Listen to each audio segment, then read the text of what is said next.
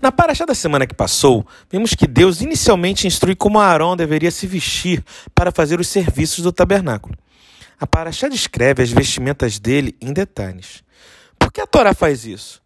Porque, como já vimos, ela não dá margens a questionamentos, nem da descendência de Moisés, nem de como se construir o tabernáculo, e nem de como Arão deveria se vestir para entrar no tabernáculo.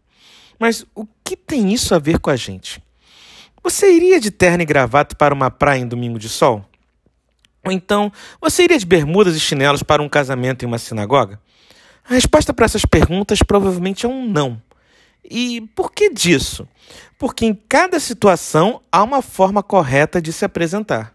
E foi isso que Deus nos mostrou na Paraxá desta semana. Para se apresentar a Deus no tabernáculo, há uma forma correta. Ok, você poderia dizer. Mas o que aconteceu além disso na Paraxá? Bem, como você deve saber, não existia escola, curso técnico ou faculdade para habilitar trabalhar no tabernáculo. Sendo assim, Deus ensina como Arão deveria exercer seu trabalho no tabernáculo. Que, assim como Deus ensinou a Aaron como se vestir e como trabalhar no tabernáculo, que ele possa te iluminar para que você possa conseguir um emprego ou se manter feliz no emprego que possui atualmente. Meu nome é Jaques e esta foi mais uma mensagem para você. Shavuot Tov!